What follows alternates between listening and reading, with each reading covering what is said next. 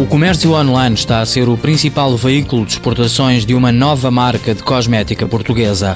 A Spausa nasceu em finais do ano passado.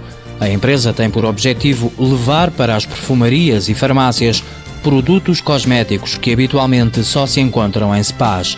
O diretor-geral da empresa, João Ferro, explica a aposta em quatro linhas de produtos que vão dos adelgaçantes aos anti-idade. O que detectamos é que são acessíveis apenas nos spas e, e o cliente comum, a pessoa comum teria que se deslocar mesmo ao SPA para os poder adquirir ou poder usufruir.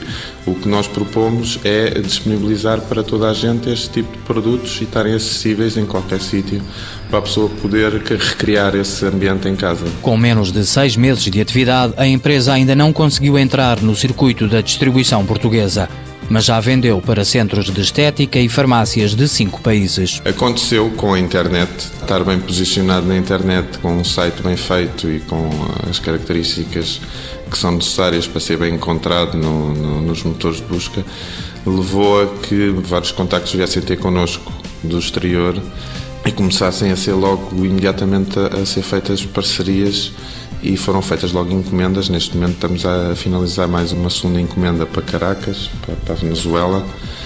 E, estão a surgir mais, continuam a surgir mais. O principal mercado é a China, depois o Senegal, Venezuela, Brasil e Angola.